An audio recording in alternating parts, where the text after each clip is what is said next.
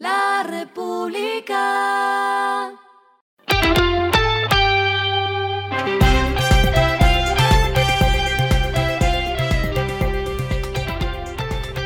Esto es lo que debes saber al comenzar la semana. Los indicadores arrancan el lunes así. El dólar cerró en 4.564.44 pesos, bajó. El euro cerró en 4.958.12 pesos, bajó. El petróleo Brent se cotizó en 70.1 dólares el barril, bajó. La carga de café se vende a 1.892.000 y en la bolsa de Nueva York se cotiza a 2.25 dólares.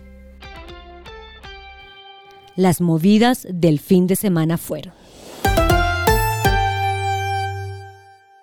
Avianca le dijo no a las condiciones que había impuesto la Aerocivil para avalar la integración con Viva Air y desistió definitivamente de ese movimiento.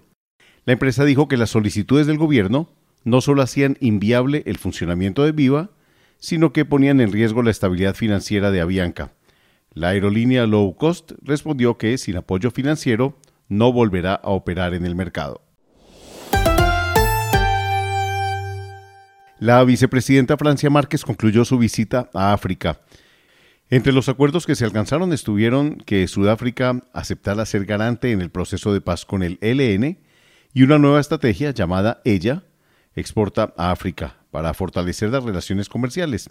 Además, se firmó un acuerdo para conformar la red de universidades colomboafricanas.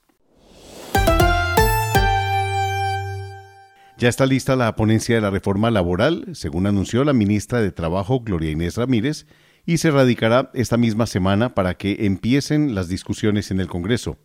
Sobre la reforma pensional, la ministra dijo que esperarán hacer una audiencia pública más en Cúcuta y luego radicar la ponencia para también comenzar el debate legislativo.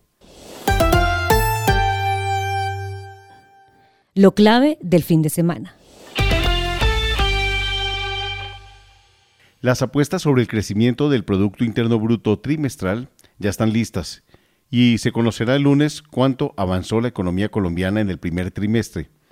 Los expertos tienen las expectativas de que crezca entre 2 y 3.8%.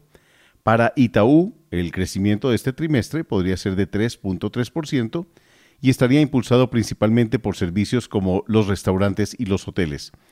Algunos analistas esperaban una desaceleración más fuerte por las altas tasas de interés, la inflación y la caída de la confianza de los consumidores.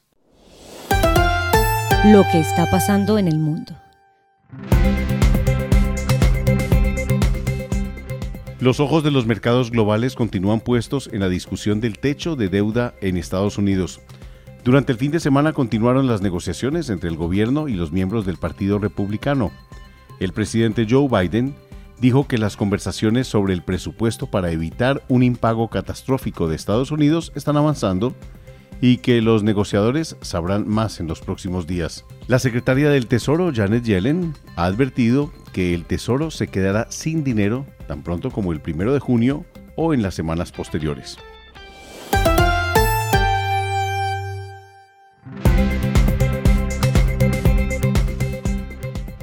Finalizamos con el editorial de hoy.